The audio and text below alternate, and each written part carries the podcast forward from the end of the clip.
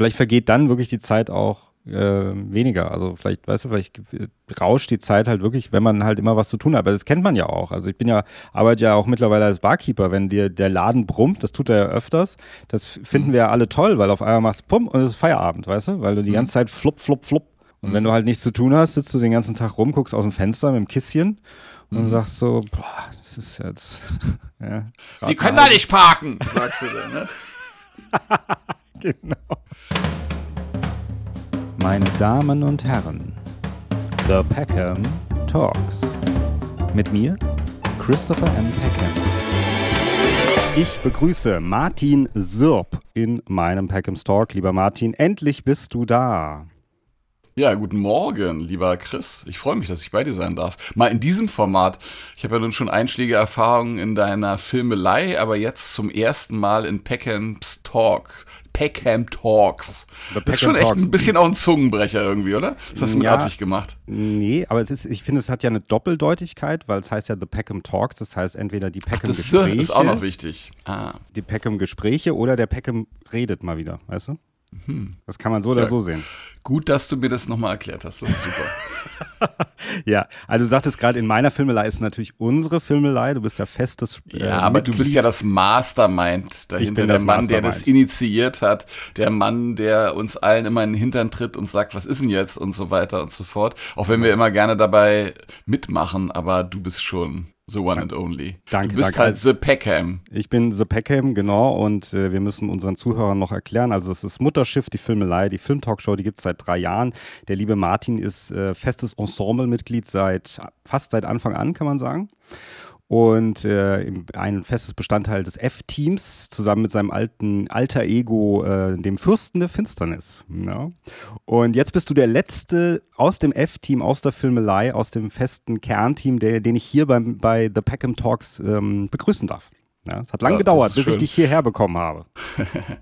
Ja, das ist aber auch nicht weiter schlimm. Also ich wäre ein bisschen beleidigt, weißt du, wenn das F-Team jetzt aus 3587 Leuten bestehen würde. Und dann, wenn ich dann der Letzte, würde ich sagen, oh, hm, wäre schon schön gewesen, wenn ich ein bisschen eher dran gewesen wäre. Aber so, ich meine, wir sind da zu viert, also dich eingeschlossen, da kann ich gerade noch so mit leben. Das stimmt. So, und dann, wir haben, aber jetzt, wir machen, wir besprechen heute ein eher ernstes Thema, haben wir gesagt, nämlich das ja, Thema. Ja, ich habe schon gehört. Das mhm. Thema, ja, ja, ja, das Thema Tod besprechen wir. Und ich habe mir halt, also beziehungsweise der Hanno Friedrich war ja in der Sendung auch Mitglied des F-Teams, der sagte, ah, okay, die zwei Alten, in Anführungsstrichen, du bist ja noch nicht so alt, er ist ja der Älteste, äh, weil er, die besprechen eher die ernsten Themen. Er hat ja Alter besprochen und du Tod. Ja. Mhm. So. Ja, obwohl das eigentlich von der Reihenfolge her so gesehen, also wenn es rein nach biologischem Alter gehen würde, hätte Hanno über den Tod reden müssen. Ja, das ich stimmt. über das Alter. Ja, ja, das stimmt, das ist richtig. Aber naja, und dann ist aber auch so, ich habe mir erstmal so überlegt, was wäre denn interessant, wenn ich dich in die Sendung einlade, über was für ein Thema wäre es denn interessant zu sprechen? Ja, du bist ja Zauberer. Schön, dass dir da der Tod einfällt. Nein. In meinem, im Nein. Zusammenhang mit meiner Person. Also man muss sagen, du bist Zauberer und Comedian, ja, Schrägstrich Comedian. Und natürlich habe ich dann gedacht, naja, über Zauberei und über ähm, Comedy und natürlich auch über Filme sprechen wir ja dauernd oder öfter und du sowieso, mhm. ja. Aber über was sprichst du nicht so oft, war die Idee. Ja. Mhm. Jetzt ist die Frage, sprichst du eigentlich oft über das Thema Tod? Nee, ich setze mich äh, relativ oft mit dem Thema auseinander, aber also, dass ich mich darüber mit jemandem unterhalten würde, das kommt wirklich sehr, sehr selten vor. Das muss ich einfach mal so sagen. Mhm. Okay. Ergibt ja, umso. sich irgendwie, ergibt sich irgendwie nicht, ne? Es, redest du viel über den Tod mit anderen Leuten? Ähm, Eher nicht, in letzter Zeit eher weniger, würde ich sagen. Ich glaube, dass man wahrscheinlich, wenn man etwas erlebt, also einen Todesfall erlebt, äh, in der Familie oder dann möglicherweise ist das Thema noch näher und dann hat man vielleicht auch ein größeres Redebedürfnis, oder? Das stimmt. Also mein Vater, der ist ja 2019 verstorben und da wurde natürlich dann äh, im Nachgang sehr viel über das Thema Tod gesprochen. Und aber jetzt äh, ja. ab und zu spreche ich mit meiner Mutter, mit meiner Frau nochmal darüber, ähm, aber nicht mehr so in dieser Häufigkeit tatsächlich. Wir fangen aber mal mit dem eigenen Tod an. Also wir leben ja noch. Hurra, wir mhm. leben noch. Ja. Und äh, das hoffe, Schöne ist ja. Äh, hält auch noch eine Weile an, das wäre echt gut. Also wäre ich dafür. Ja, ich wäre auch dafür. Und ich sage ja auch immer, auch in der Filmelei, ja, für die äh, Zuschauer und Zuhörer aus der Zukunft, wir verewigen uns ja auch ein bisschen. Ja? Also es kann ja sein, dass jetzt gerade in diesem Moment uns Leute zuhören oder uns sehen und wir sind schon lange tot. Ja. Also, was, was möchtest du diesen Leuten gerne sagen? Was ich diesen Leuten sagen möchte. Ja, sagen wir mal, Leute, sagen wir mal, die sind im jetzt, die sehen uns im Jahr 2123. Ja. Da lebst du wahrscheinlich nicht mehr, ich wahrscheinlich auch nicht mehr. Wahrscheinlichkeit ist relativ groß, das stimmt, ja. ja, ja. Ähm, den würde ich sagen, sag mal, warum schaut ihr so alte YouTube-Videos? Seid ihr verrückt? Oder hört so uralte Podcasts von über 100, von vor über 100 Jahren. Ja, aber vielleicht so. sind das ja, weißt du, so wie Leute vielleicht auch Stummfilme gucken oder so, so Nerds, die dann so sagen, oh, wir gucken so Stummfilme, das ist irgendwie so total in gerade, ganz hip und die hören sich so alte Podcasts von vor 100 Jahren an. Kann auch sein. Oder du hast dann mittlerweile so eine große Bedeutung, äh, das dass sie sagt, ja, ich, so weißt du, wie so alle Werke von Mozart und äh, von Beethoven auch über Jahrhunderte weg äh, noch für Leute interessant sind. Und so ist es vielleicht dann mit deinem Podcast auch. Wer weiß das schon. Ja, da hast recht. Absolut. Weißt du, immer groß denken, das ist immer ganz wichtig. Ja, ja, das ist ganz wichtig. Hast recht. Ja, super, super. Mhm. Toll. Ich gehe auf jeden Fall mit einem guten Gefühl heute raus in den Tag. Mhm. Ja. Äh, trotz des Themas. Aber wir fangen mal an mit dem eigenen Tod. Wann wurde dir dein eigener Tod bewusst? Also, dass du irgendwann mal sterben wirst. Wurde dir das schon sehr früh bewusst? Hast du dich schon früh damit auseinandergesetzt? Oder hast du dich jemals schon damit auseinandergesetzt? Ja, also das lässt, ich bin jetzt 53, das lässt sich jetzt nicht verhindern, dass man sich mit dem Thema Tod äh, beschäftigt. Also wo, also meine Großeltern väterlicherseits sind 1984 gestorben, da war ich, ich war kurz vor meinem 14. Geburtstag, als das mhm. passiert ist.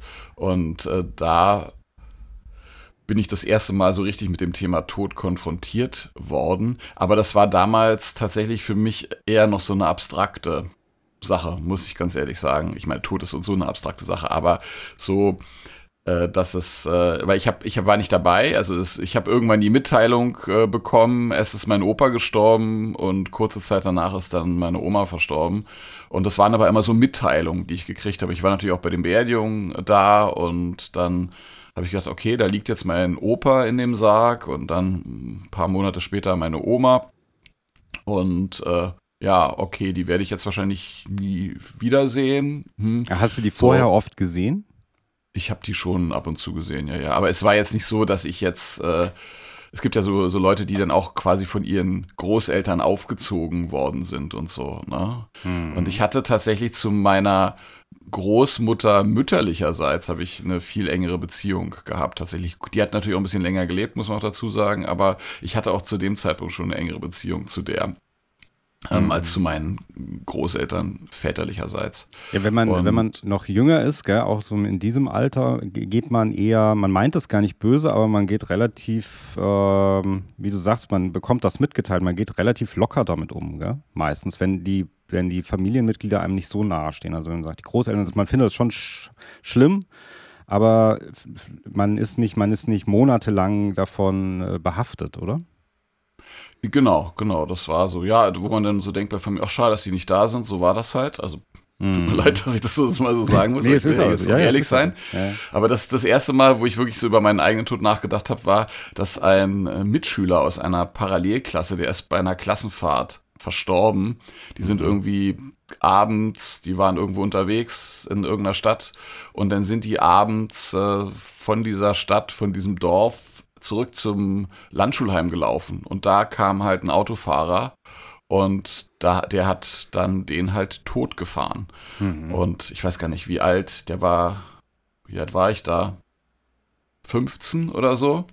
Und wo ich dann das erste Mal gedacht habe, ah, okay, der ist ja so alt wie ich, weißt du? Mhm. Da, ach so, der, der ist jetzt gestorben. Hm. Und da habe ich das erste Mal über meine eigene Sterblichkeit nachgedacht. Und so richtig massiv ist es gekommen, als meine Oma gestorben ist. Die ist 1999 gestorben. Und das war auch tatsächlich der erste tote Mensch, den ich dann gesehen hat, weil die ist quasi in meinem Beisein gestorben. Und ähm, das war auch eine sehr kuriose Geschichte, dass meine, meine also meine, meine Eltern, beziehungsweise meine Mutter hat dann sozusagen ihre Mutter bis zuletzt dann gepflegt. Also die hat dann bei meinen Eltern dann da im Haus gewohnt. Ähm, das Arbeitszimmer von meinem Vater wurde dann wie so eine Art Krankenstation sozusagen, da lag war auch ein Krankenhausbett dann drin und, und, und alles und meine Mutter hat sie halt gepflegt und als es dann so drohte, dem Ende entgegenzugehen, mhm. dann hat meine Oma äh, noch meine Mutter gefragt, ist Martin da? Und dann hat meine Mutter gesagt, nee, der, der kommt in einer halben Stunde. Und dann hat, kam ich nach einer halben Stunde auch so Pi mal Daumen. Und dann habe ich zu meiner Oma gesagt, äh, Oma, ich bin jetzt da.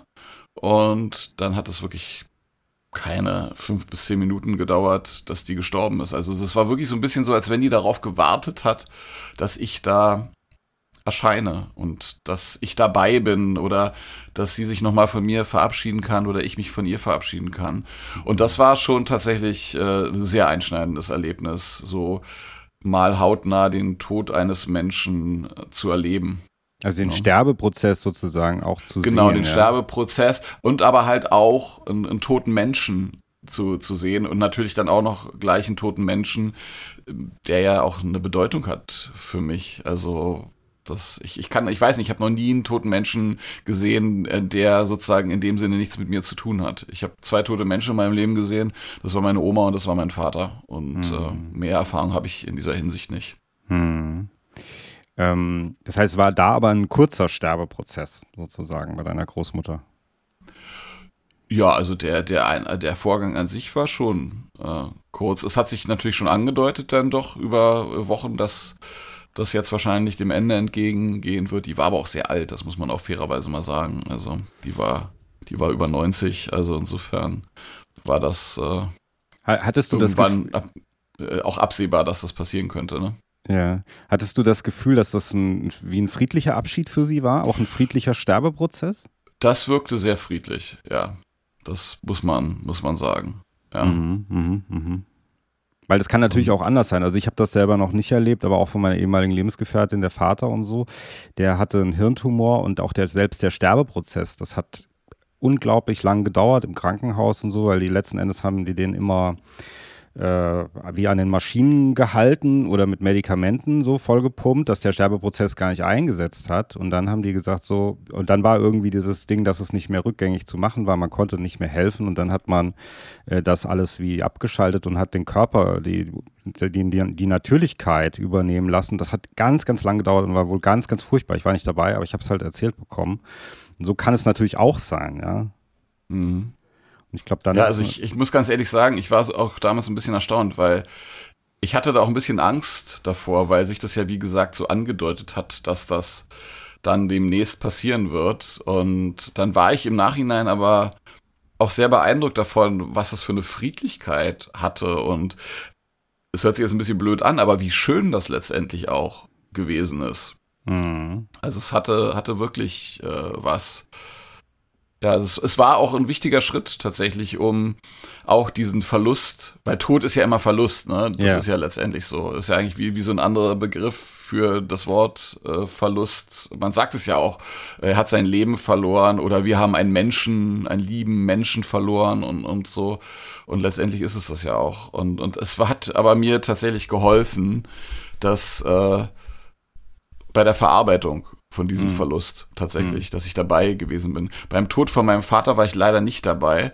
Da habe ich äh, dann nachts auf der Autobahn, weil ich hatte, es hatte sich nicht angedeutet, dass es passieren könnte. So, also sein, sein Gesundheitszustand war zwar kritisch, aber es war jetzt nicht so, dass man jetzt gedacht hat, der stirbt jetzt in den nächsten zwei, drei Tagen und ich war halt auf Tour und dann habe ich nachts äh, auf der Autobahn einen Anruf vom Krankenhaus gekriegt und ich habe also ich habe die Nummer gesehen, die hatte ich nicht gespeichert, aber ich habe anhand der Vorwahl gesehen, ich dachte, wer ruft mich denn jetzt um halb eins an? Ich hatte die Nummer nicht gespeichert, habe ich gesehen, oh, ist die Vorwahl vom Krankenhaus, das ist nicht gut. Und dann habe ich den Anruf gekriegt, ja, ihr Vater ist gerade eben verstorben. Und da muss ich wirklich sagen, also das macht mir auch heute noch zu schaffen, dass ich praktisch diesen Moment verpasst habe, wo er gestorben ist, dass ich nicht in seiner Sterbe Minute, Sekunde dabei sein konnte, aus welchen Umständen äh, auch immer. Ne? Aber das ist natürlich etwas, was du dir ja selber im Grunde wie verzeihen musst oder verzeihen lernen musst, weil die Umstände waren ja, du hast, die, dich trifft ja keine ja, Schuld. Ja, das, das stimmt schon. Aber auch da war wieder dieser Punkt, also da ist sozusagen dieser, dieser, dieser Beginn, dieser, dieser Trauerarbeit, der hat dann für mich ein bisschen später angesetzt, ähm, mhm. weil ich mich dann nochmal mit meiner Mutter zusammen verabschieden konnte dann auch nicht im Krankenhaus, sondern ähm, später bei diesem Beerdigungsinstitut, was da für die Beerdigung zuständig gewesen ist. Und da hatten sie auch meinen Vater schon so hergerichtet und hat auch einen Anzug an, den er immer getragen hat. Und der lag dann in diesem Sarg drin und der sah aus, als wenn er schläft halt. Ne? Und das, also wo ich, wo ich echt gedacht habe, also weißt du, der, der macht gleich so, buh, und weißt du, und alle lachen und sagen so, haha, Mensch, Vater, also für den Gag hast du ja ein bisschen, bisschen viel Aufwand betrieben, ne? Also es mhm. hätte jetzt auch nicht unbedingt sein müssen.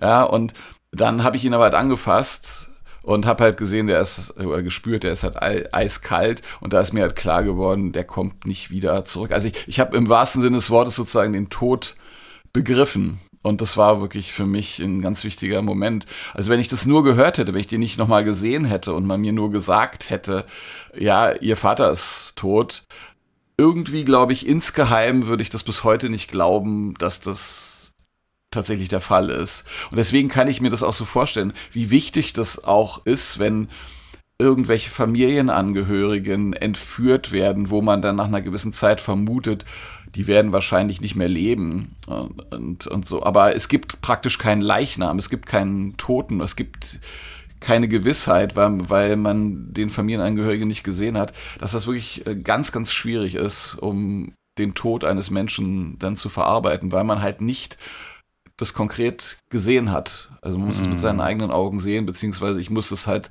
begreifen, dass mein Vater eiskalt ist halt mm. in dem mhm. Moment. Ja, und ich sage jetzt mal, also ohne das, ohne das jetzt irgendwie das Thema zu sprengen, aber von, äh, von dem, wie so popkulturell sozusagen, wenn sehr große Ikonen sterben, dann glaubt ja auch immer keiner, dass die tot sind. Dann sieht, sieht man die ja auch immer irgendwo. Weißt du? Elvis mhm. Oder ja. Marilyn oder James Adolf Dean. Hitler lebt ja immer noch in Argentinien, ne? Ja, zum Beispiel. Genau, habe ich auch gehört. Und ähm, nein, aber weißt du so, dass man letzten Endes, wenn man das nicht, wenn man so eine Verbindung hat, dann vielleicht zu jemand, das heißt ja nochmal eine andere Verbindung, natürlich keine persönliche, private, aber trotzdem so, dann ist immer irgendwie, es, ist, könnte immer noch sein. Man muss es begreifen, das ist es ja eher. Man muss es für sich selber begreifen. Es könnte ja noch sein, dass, also gerade bei so einem schlimmen Thema, wie du jetzt sagst, wie Entführung oder sowas, ja. Das ist ja nochmal was ganz anderes. Ja. Mhm.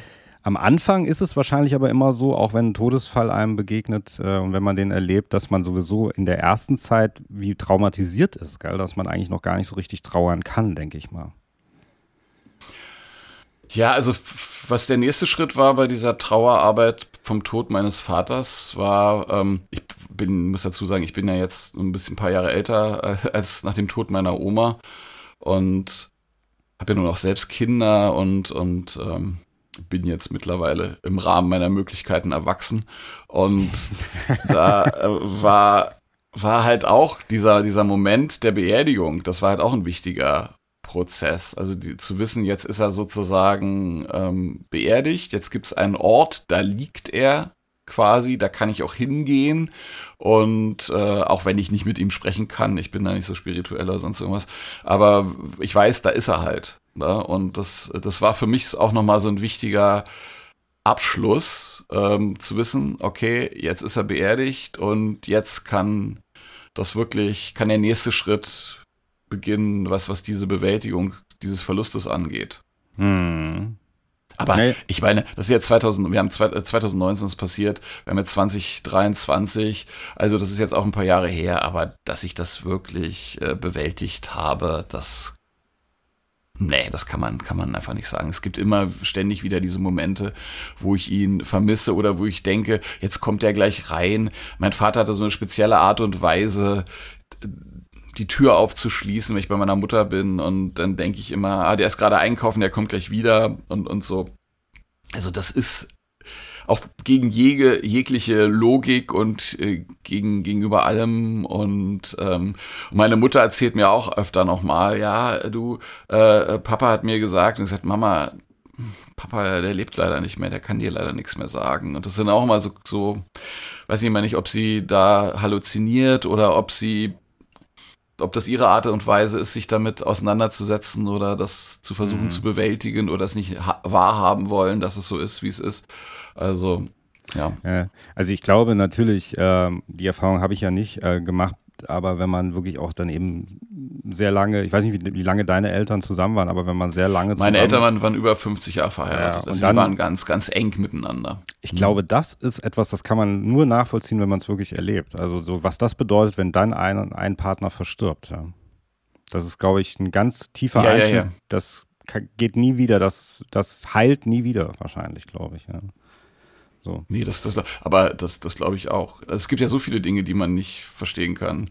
wenn man sie nicht, als zum Beispiel äh, auch, was es bedeutet, wenn man ein Kind hat. Also das, das stimmt, war, ja. also das, das kann man, äh, diese bedingungslose Liebe, die es da gibt, äh, das kann man jetzt vielleicht im Vorhinein versuchen, irgendwie so rational zu erfassen oder versuchen zu verstehen. Und ich habe halt auch immer geglaubt, ich bin kinderlieb und so. Aber als mein erster Sohn geboren wurde, dieses Gefühl, was da in mir entstanden ist, dieses mhm. Gefühl der absoluten Liebe zu diesem Kind und auch dieser Verantwortung, die man damit trägt, das habe ich mir vorher nicht ausmalen können tatsächlich. Und das, glaube ich, kann man wirklich nur verstehen, wenn man halt wirklich die Erfahrung gemacht hat, Vater oder Mutter zu sein. Und das verstehen ja. auch Außenstehende nicht. Also ich ja, also es gibt, es gibt vorher auch, nicht verstanden. Es gibt auch Außenstehende oder dann auch kinderlose äh, ältere Herrschaften oder so, die sagen dann, ja, ich habe einen Neffen oder so, weißt du, oder ich habe eine Nichte und ich so ein bisschen mhm. weiß ich, wie das ist, aber es ist halt nicht genau das Gleiche. Das ist halt einfach so. Und mhm. ich finde, das ist aber auch die Faszination, fast schon die Faszination des Lebens im positiven Sinne, dass da auf einmal etwas entsteht oder ein, ein, so Gefühle entstehen oder ein Mechanismus entsteht, den man sich nicht denken kann, den man nicht planen kann, den man nicht, sondern der passiert und das ist eigentlich das Tolle. Das ist ja das Tolle, dass das eigentlich passiert, ja. Absolut. Also das wäre, also ich bin jetzt auch nicht so der Typ, der nun sein Leben plant und sagt, was weiß ich, keine Ahnung, bis äh, 25 muss ich verheiratet sein, bis 27 muss das erste Kind da sein, dann muss auch schon das Haus kommen und dann mhm. kommt noch das Pferd und dann mit 30 kommt das zweite Kind und dann das, also da, wo man sagt, so das Leben ist so vorgezeichnet und wo es dann aber auch äh, quasi als extrem schlimm empfunden wird, wenn sich das dann halt nicht einstellt. Ja. Und, und, und so. Und ich bin, war da immer offen und habe gesagt, ja, mal gucken, was passiert, weißt du? Ja, ja. Und geht, Haupt, geht. Hauptsache ist gut. Das hoffe ich ja auch, weil wir ja beim Thema Tod sind. Das hoffe ich ja auch wirklich, dass ich, äh, wenn ich vielleicht nochmal die Chance habe, also wenn ich spüren sollte, okay, jetzt geht's wirklich dem, dem Ende entgegen und ich noch in der Lage bin, irgendwie so einen klaren Gedanken zu fassen, egal wann auch immer das ist, das kann morgen sein, das kann in hoffentlich 20, 30 Jahren sein, wenn ich bei guter Gesundheit bin, ähm, dass ich, äh, wobei 20 Jahre wäre schon blöd, fällt mir gerade auf, sagen wir mal bei 30 Jahre, ja, 30 ja. Jahre Minimum, ähm, dass, äh, dass er denkt so, ja, aber weißt du, bis hierhin war es richtig geil. Das war, war gut. Ja. Das war gut bis hierhin. Es ja. hat Spaß gemacht und äh, und ich meine, klar, es gibt auch doofe Sachen im Leben, aber die muss es ja auch geben, weil sonst kannst du dich ja über die schönen Sachen auch nicht so, so freuen. Und, aber natürlich hofft man, dass man wirklich ganz, ganz schwere Schicksalsschläge nicht erlebt. Ja, und ich denke ja auch immer die, ich meine, das sagen natürlich auch, ist vielleicht auch ein bisschen abgegriffen, dass man sagt, ohne die Sterblichkeit oder das Ende würde man vielleicht das Leben nicht genießen können, ja, wenn man wüsste, es ist für immer. Äh, ja, aber das ist ja so. Also, ich meine, was, ich bin ja, der König der Prokrastination. Also, wenn ich ewig leben würde, also wenn ich das wüsste, was meinst du, wie viele Dinge ich in 900 Jahren machen würde? Also, da kannst du aber ganz sicher, da würde ich immer wahrscheinlich denken, na, da gibt's doch bestimmt irgendwann mal eine Technologie in ein, 200 Jahren, die mir das erleichtert und die das für mich macht. Ja, wobei, es hat mal, irgendjemand hat mal, ich habe eine Sendung gesehen, wo jemand gesagt hat, naja, man würde, wenn man, sagen wir mal, 900 oder 2000 Jahre leben würde, man, dadurch, dass man sich stetig verändert, würde der Mensch, den man, der man dann in 2000 Jahren ist, der würde mit dem Mensch, der man heute ist, überhaupt nichts zu tun haben. Ja. Die Wahrscheinlichkeit ist groß, ja, das ja, stimmt. Man mhm. würde sich nicht wiedererkennen, sozusagen, in jed, jedweder Form, vielleicht äußerlich noch ein bisschen, aber weiß auch gar nicht, wie das sich äußerlich auswirken würde, wenn man 2000 Jahre alt wäre. Ja, stell dir mal vor. Du bist denn der Highlander aus Darmstadt.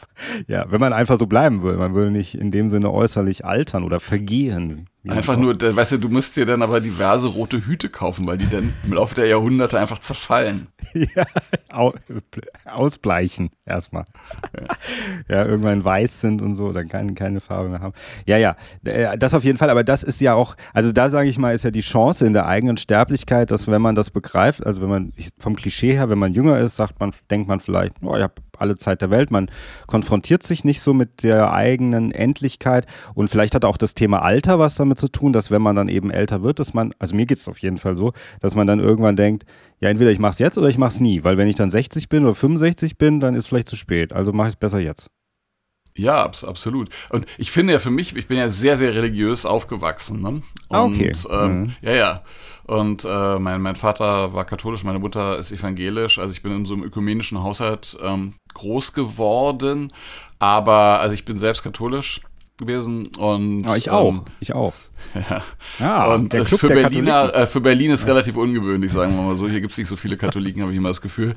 Aber auf jeden Fall, seitdem ich da nicht mehr dran glaube, ja, mhm. also es war auch ein langer Prozess, muss ich dazu sagen. Ähm, es hat sich da, äh, war das aber für mich auch so ein Game Changer in Bezug auf den Tod, beziehungsweise Schrägstrich auf das Leben, weil jetzt gibt's halt keine Ausrede mehr für mich. Also ich glaube einfach, wenn ich sterben werde, danach kommt nichts mehr.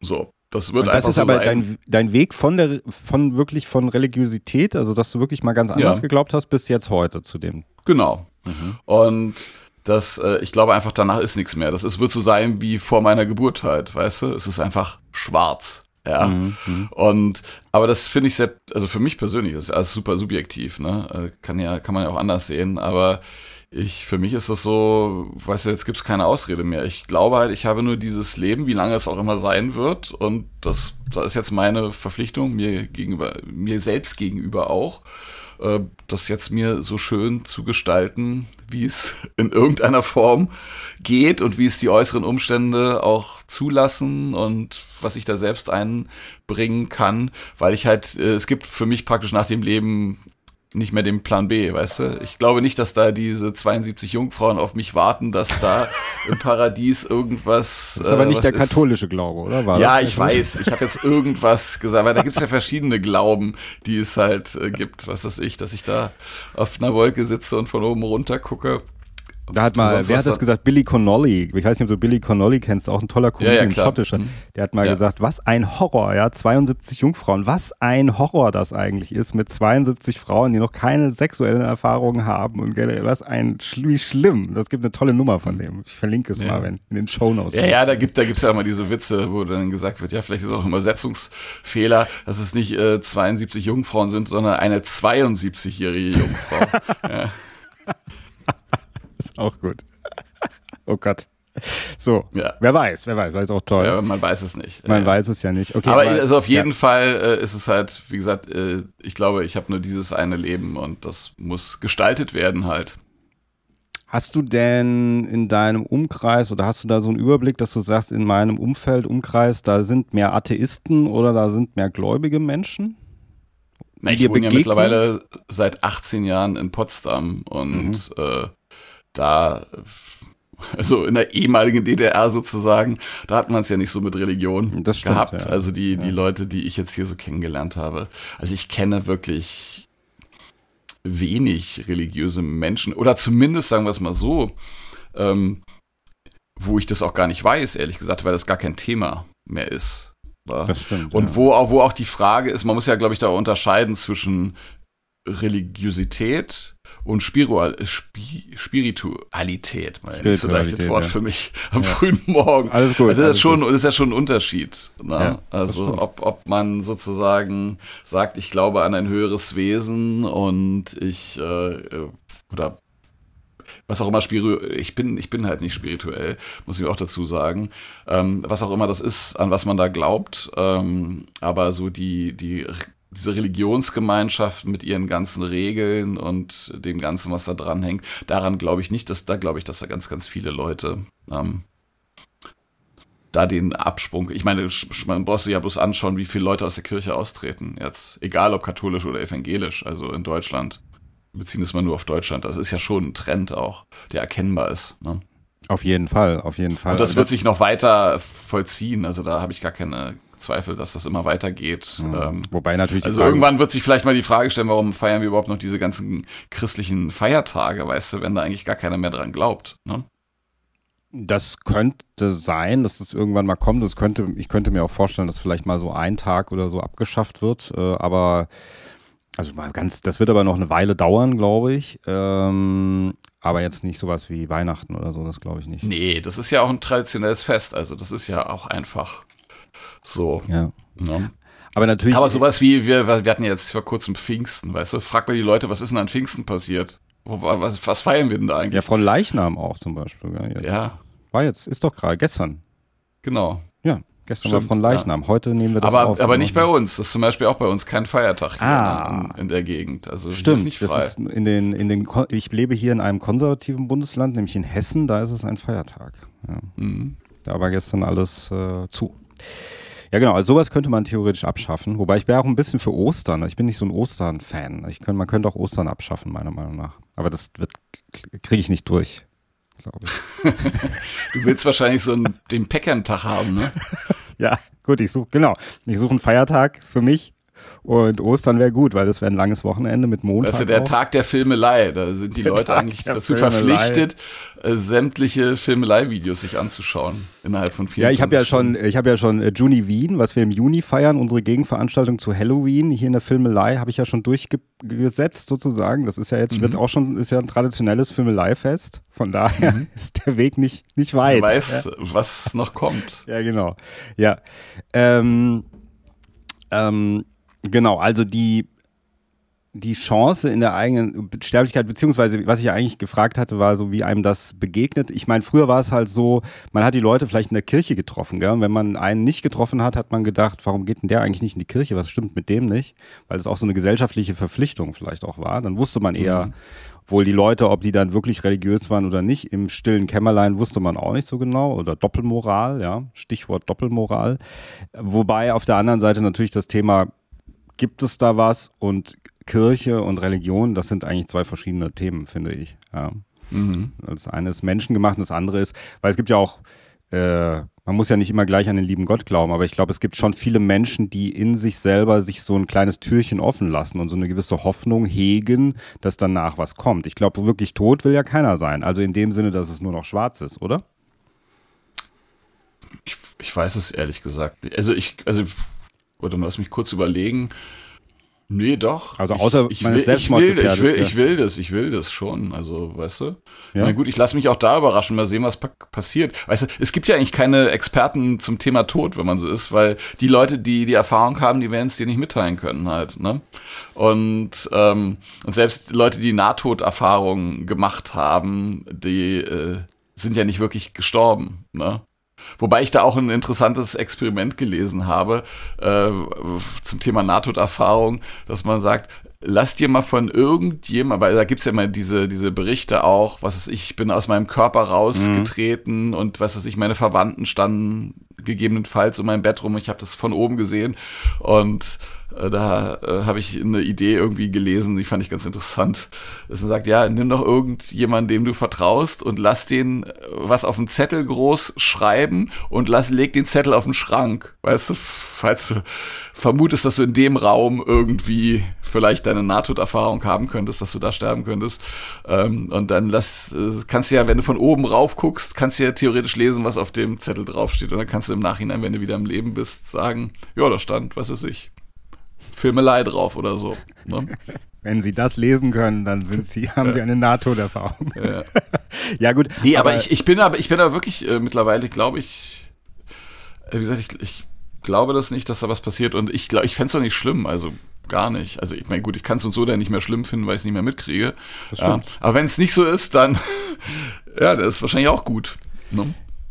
Ja, also beziehungsweise jetzt mit dieser Idee mit dem Zettel, man weiß ja nicht vorher, ob man die Nahtoderfahrung macht, oder? Man kann ja nicht sagen, hm, könnte sein, ich habe Nee, später das, noch. das, das stimmt natürlich. Ja, ja, klar. Deswegen ist es schwierig. Aber man könnte immer zur Sicherheit irgendwo einen Zettel platzieren. Es gibt auch, auch, ich weiß nicht, ob du diese Geschichte kennst, es äh, gab einen sehr, sehr berühmten äh, Zauberer, James Randi aus Amerika. Ja. Und der hat auch ähm, gegen so Medien, also me nicht Medien im Sinne von, ähm, also spirituis, äh, spirituelle Medien oder spiritistische Medien immer gewettert und zum Beispiel gegen so eine Leute wie Uri Geller und so und hat halt gesagt, okay, er zahlt eine Million Dollar wenn ihm jemand als Zauberkünstler ein echtes Phänomen zeigen kann, also dass er muss es überprüfen können, weil er hat ja auch Ahnung von der Materie. Und ähm, wenn das jemand schafft, ihm zu überzeugen, dass das quasi echt ist und kein Trick, dann kriegt die Person eine Million Dollar. Und das hat er vor Jahrzehnten ausgelobt. Er musste die eine Million niemals zahlen halt, weil es keiner sozusagen geschafft hat, das zu beweisen. Ne, mhm. dass es das gibt. Hab ich, das habe ich schon mal gehört. Oder du hast es schon mal erzählt, aber ich habe es irgendwie. Und aber, aber das, das war nur die Vorgeschichte. Was der gemacht hat, ist zum Beispiel, ich weiß nicht, ob das so eine Urban Legend ist oder ob es einfach nur ausgedacht ist oder ob es stimmt. Und zwar äh, hat der wohl einen Zettel gehabt, über jeden Tag aufgeschrieben hat, das Datum des aktuellen Tages und hat dann darunter geschrieben, ich werde heute sterben. Weißt du, und hat dann jeden Tag den Zettel ausgetauscht, aber mit dem aktuellen Datum versehen. Weil irgendwann, wenn du dann wirklich stirbst, was weiß ich, sei es dann bei einem Autounfall oder sonst was, und dann wirst du von irgendwelchen Leuten untersucht und dann finden die den Zettel in deiner Tasche und es steht, oh, krass, der wusste, dass er heute sterben wird. Unglaublich. Ja gut, aber ja. je nachdem, die können natürlich, wenn er einen Unfall hat, auch denken, er hat es provoziert. Ja? Dann ist, der, dann ist die, auch, ja. die Mystik weg. Aber ich will jetzt, aber ich weiß schon, was du meinst. Es ist schon mystisch, äh, auf jeden Fall. Es ist super Ich glaube, dass das auch nur so ein, so ein Gag ist halt, das, der nie gemacht wurde. Es gibt ja so Gags, das sind so Stories, äh, wo man denkt, wow, gute Story, aber faktisch gesehen also ich habe, was diese Nahtoderlebnisse angeht, habe ich mal ein sehr interessantes, äh, eine interessante Dokumentation gesehen von einem Arzt in Amerika, der halt auch in so einem Hospiz arbeitet und die Leute begleitet hat. Der hat erstmal gesagt, ist es eigentlich bei Leuten, die, sagen wir mal, eher einen natürlichen Tod erleben, ist es immer sehr eh, ein ähnlicher Prozess, also dass man auch sagt, so man kann das messen, dass so circa zwei Wochen vor dem eintretenden Tod der Körper sich vorbereitet, ja. So, das können, könnten die anhand von irgendwelchen Sachen, also es ist immer ähnlich. Das heißt, der Körper weiß das, bevor, bevor man es selber, oder vielleicht weiß man es auch selber, das ist ja die Frage, das wissen wir ja nicht. Mhm. Ja. Ähm, und die, diese Nahtoderlebnisse, hat er gesagt, sind auch immer sehr ähnlich und werden auch immer eher oder kommen ihm eher als wirklich erlebt vor. Es ist kein Traum in dem Sinne, so die und die sind und diese Parallelen halt, das ist halt das Interessante. Und was ich mich immer frage, das habe ich auch gerade in dieser letzten Sendung, die ich in der Filmelei hatte über Paraphänomene, habe ich das gerade mit Andreas Müller besprochen, dass ich immer denke, na, wenn das alles immer so rational ist von unserem Organismus, wenn unser Organismus so rational veranlagt ist und wir einfach nur wir kommen und dann gehen wir halt wieder, dann frage ich mich immer, warum wir überhaupt diese Nahtoderlebnisse haben, beziehungsweise warum wir öfter nicht natürlich alle Menschen, aber eher so eine so positive Dinge. Also warum der Organismus uns so positive Dinge schenkt äh, vor dem Ableben. Warum er das eigentlich macht. Er könnte ja auch einfach sagen, weil die, die Welt ist hart, die Natur ist hart. Wir, so, warum mhm. bekommt man noch was Schönes am Ende? Was, was hat der da? Wenn man sich nur reproduzieren will, was hat der Organismus davon, einem noch schöne Gefühle zu machen? Ich weiß es nicht. Ja, ich auch nicht. Aber das finde ich mhm. halt, finde ich immer so, finde ich ganz interessant dabei. Also das ist so ein bisschen was bei mir, das ist das Einzige, was so da, dass mir das kann, kann mir niemand beantworten. Und das finde ich, steht immer noch so dazwischen, zwischen Glaube und Nicht-Glaube, dass ich so denke, ja, okay, auf der einen Seite könnte es alles sehr rational sein, aber warum passiert das? Warum das? Aber es gibt doch auch dieses Phänomen, was ich auch schon beobachtet habe, äh, dass äh, bei meinem Vater war es zum Beispiel auch so, Mhm. Ähm, dieses, dass es dann noch mal besser wird irgendwie. Also ja. ich weiß, weil einen Tag vorher, ich war halt auf Tour, war meine Frau mit meiner Mutter im Krankenhaus und ähm, wir haben dann telefoniert. Und also wie gesagt, meinem Vater ging es schon schlecht. Es war nicht abzusehen, dass es nun wirklich so schnell passiert, sonst hätte ich natürlich diesen, diese, diese Auftritte nicht gemacht. Und dann haben wir telefoniert, äh, nachdem sie die, ihm da im Krankenhaus besucht hatte. Und dann hat sie mir gesagt, ja, und der war so und so und, und hat sie es so beschrieben. Mhm. Und dann habe ich gedacht, ach krass, vielleicht kriegen die den ja doch nochmal richtig hin. Also, mhm. weißt du, es kam mhm. so, eine, so eine Hoffnung auf. Bei meinem äh, Opa war das auch so. Ne? Mhm. Und, äh, und ich habe das auch schon von anderen Leuten gehört, dass es mhm. auch so war. Und dann kam quasi, also wie so ein letztes Aufbäumen und dann kam irgendwie kurz danach dann der Tod. Mhm, das habe ich auch schon öfter mal gehört, ja. Mhm, das ist absolut so. Ähm, ich glaube halt da immer, und auch wenn ich schon darüber gesprochen habe, das ist, glaube ich, für einen selber, oder das halt sagte auch dieser Typ, ich werde diese Doku mal verlinken in den Show Notes, ähm, dass das Loslassen eigentlich das Wichtigste ist. Also, dass die Leute, die eigentlich loslassen können, dass die einen angenehmen Sterbeprozess erleben mhm. und die mhm. Leute, die festhalten, nicht. Ja. ja. Das war ja vielleicht bei meiner Oma auch so, mhm. dass die auch dann, die wollte noch, dass, dass ich da bin, ne? Und ähm, dann war ich da und dann hat sie losgelassen. Und bei meiner anderen Oma, da war das so, ihr Mann ist halt gestorben, also mein Großvater, ne? Also, und dann wollte die nicht mehr leben. Ja, ja. Und äh, meine Eltern haben die dann auch zu uns geholt. Und äh, dann du konntest da wirklich zugucken halt. Ich meine, ich war damals halt noch Kind, Anfang Jugendlicher, so beginnender Jugendlicher. Und ich konnte das, konnte es wirklich so, die konnte jeden Tag ein bisschen weniger, weil die hat einfach keinen Bock mehr gehabt. Ne? Und, äh, und dann ist die halt, äh, zwei Monate später ist die verstorben dann halt. Kannst du das nachvollziehen, auch für dich selber, dass man irgendwann in so einen Prozess kommt, dass man sagt, ich habe eigentlich keine Lust mehr? Ich kann, also ist natürlich ein bisschen schwierig, das jetzt zu sagen, weil es sich im Moment sehr abstrakt anfühlt. Aber ich könnte mir das schon vorstellen, wenn ich das Gefühl habe, ey, das Leben ist jetzt wirklich nicht lebenswert. Und ich habe ja jetzt auch nicht mehr sozusagen diese religiöse Beschränkung. Selbstmord geht sozusagen nicht. Also äh, ich würde jetzt auch keinen Selbstmord machen wollen, um Gottes Willen. Also nicht, dass das nee. jetzt hier falsch verstanden wird. Aber so dieses, äh, ich gebe mich selbst auf und ich habe keine Lust mehr und ähm, weil das Leben einfach nicht mehr lebenswert ist, kann ich mir schon vorstellen, dass man an diesen Punkt kommt und sagt, äh, ja, das war doch eigentlich ganz gut so. Warum muss es jetzt auf den letzten Metern noch so doof sein? Und äh, ich will jetzt auch einfach nicht mehr. Ja, oder ich glaube halt auch, weil wir sind ja eigentlich schon alle soziale Wesen und wenn man alleine ist, glaube ich, und wenn man alt ist, alleine, sagen wir mal, auch alle sterben um einen herum und die Welt verändert sich und so, ich kann mir schon vorstellen, dass man irgendwann äh, so diesen Willen, dass er einen verlässt. Wobei ich manchmal, ich bin ja auch ein Mann und du bist ja auch ein Mann, also manchmal, wenn ich so eine äh, leichte Erkältung habe, dann denke ich auch schon, oh Gott, dieses, weißt du, wie ich jetzt leide und so. Macht das denn jetzt überhaupt alles noch Sinn hier, dieses Leben, weißt du? Bist du denn hypochon oder warst du jemals hypochondrisch veranlagt? Hm, nee, eigentlich nicht, wenn ich ehrlich bin. Nee. Also es wird jetzt ein bisschen mehr, stelle ich fest schon. Ich denke, oh, was ist denn das? Aua. Aua, aua. so, wer weiß, was es ist.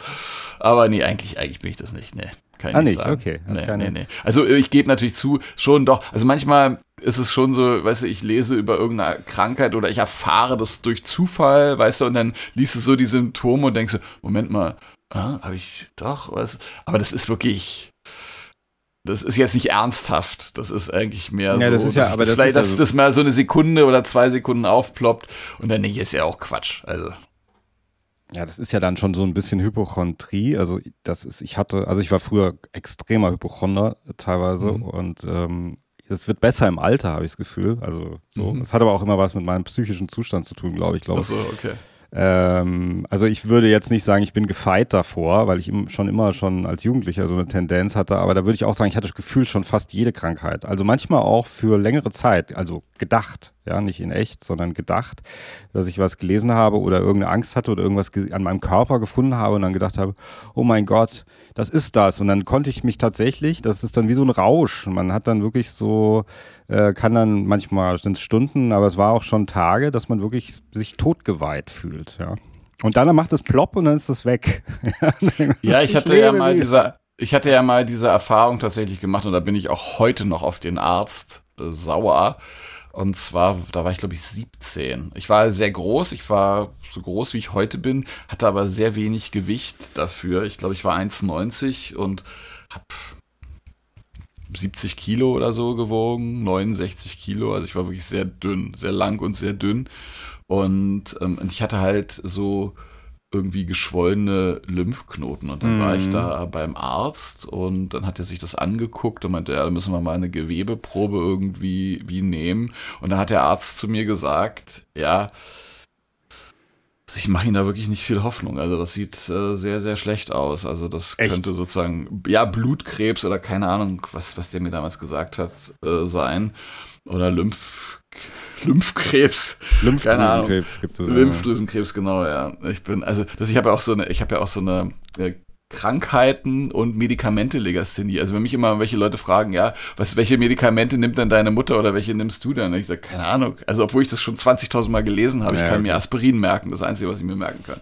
So und Ibuprofen geht auch noch so gerade. Aber dann wird's schon sehr, sehr eng.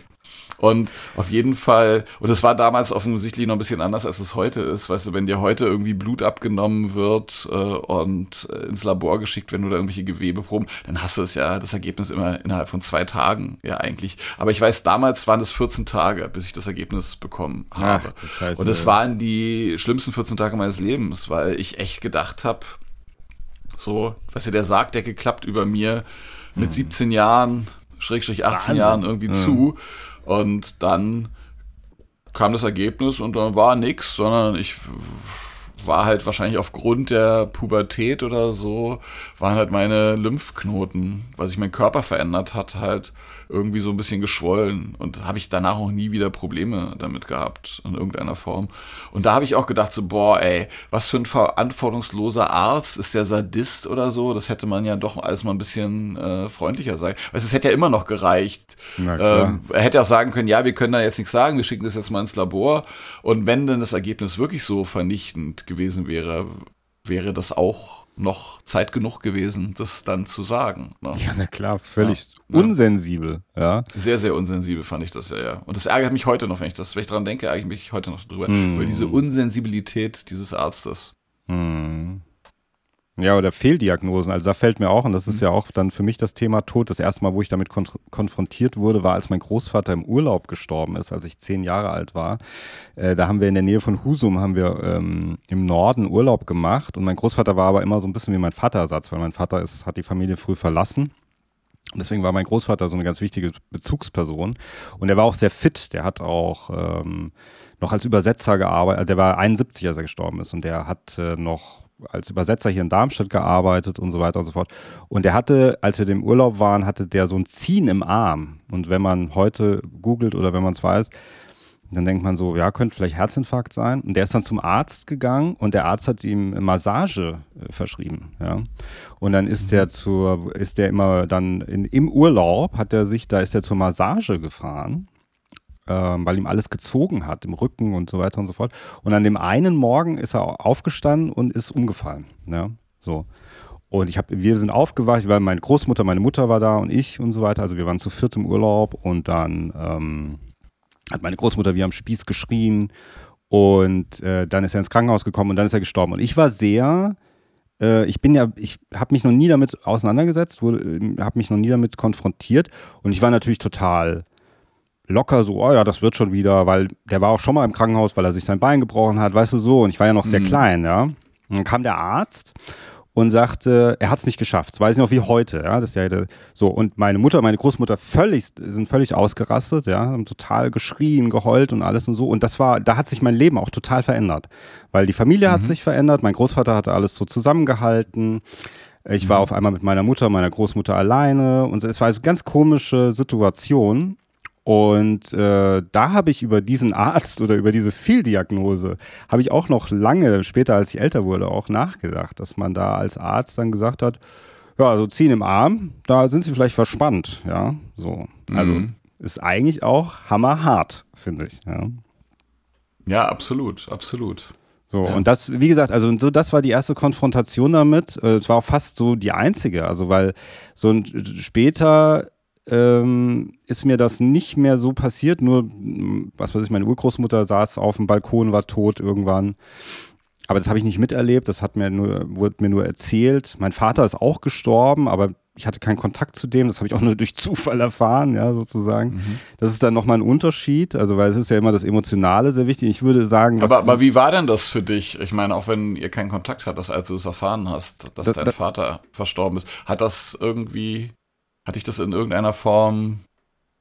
Mm. Ja, was hat das mit dir gemacht? Naja, also dazu muss ich sagen, mein Vater hat die Familie verlassen, als ich so vier Jahre alt war. Ich hatte dann immer so ganz kurz mal Kontakt zu ihm und ich, als ich 18, 19 war, habe ich wieder Kontakt zu ihm aufgenommen. Er hatte eine andere Familie gegründet sozusagen. Ich hatte, habe auch noch Halbgeschwister. Zu denen hatte ich damals auch noch dann eben Kontakt. Ich hatte zu ihm und zu seiner neuen Frau dann auch Kontakt eine Zeit lang. Dann wieder nicht, dann wieder doch. War immer ein bisschen schwierig, weil mein Vater auch äh, so ein großer ja eher so Frankfurt, äh, Banken äh, äh, gut verdient hat, in, in, einer ganz anderen Welt gelebt hat und ich war so dieser schräge Künstler irgendwie und er konnte damit überhaupt nichts anfangen. Ja? Außerdem hat mhm. er auch so ein bisschen, naja, hatte auch mit meiner Mutter ein ganz schlechtes Verhältnis und hat eigentlich das, dieses Kapitel abgeschlossen. Der hat dann zwar gesagt, okay, jetzt ist er wieder da, mein Sohn aus erster Ehe, aber eigentlich wollte er das nicht mehr. Ja, so, er hat sich dann schon mit mir getroffen, aber wollte eigentlich mit mir nicht mehr so viel zu tun haben. Und dann hatte ich ganz lange keinen Kontakt mehr. Und als er dann gestorben ist, was ich, wie gesagt, durch Zufall ähm, erfahren habe, weil auch die Familie, glaube ich. Das heißt, du warst auch nicht bei der Beerdigung oder so? Nein, nein. Der wurde, glaube ich, sogar in England beerdigt. Das war, der ist kurz vor, äh, kurz bevor Corona anfing, ist er gestorben. Ja. Mhm um jetzt deine Frage zu beantworten, das war jetzt nur kurz die Vorgeschichte. Ich habe sehr lange immer gedacht, weil das ja auch nochmal so ein, ist auch nochmal ein eigenes äh, Thema für sich mit Vätern auseinandersetzen. Äh, ich habe sehr lange gedacht, es wird vielleicht irgendwann dieser Zeitpunkt kommen, wo wir wieder ein Verhältnis miteinander haben oder wo wir uns mal aussprechen oder wo er mal von sich aus vielleicht auch kommen, nicht ich auf ihn zugehe, sondern er auf mich. Letztens habe ich gelesen, Söhne müssen eher auf Väter zugehen, nicht umgekehrt. Väter machen das nicht. So, mhm. weiß ich nicht. Ähm, und ich glaube, das ändert sich auch, oder? Also ja, ich, für die Generation äh, meiner Eltern oder meines Vaters würde ich das auch so sehen.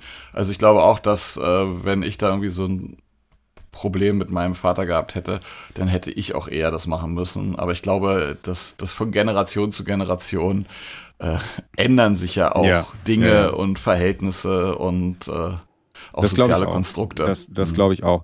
Und ich habe dann eben, äh, aber ich habe das immer gedacht irgendwie. Und dann war er aber mhm. irgendwann tot. Also ich habe, so, und das war schon eine eigentümliche Erfahrung, weil ich dann gedacht habe, ah, okay, da ist dieses dieses Fenster, was man sich offen hält, dieses eines Tages, das ist, das gibt es manchmal eigentlich gar nicht, sondern das ist einfach, manchmal ist einfach jetzt Schluss. So ist das halt einfach.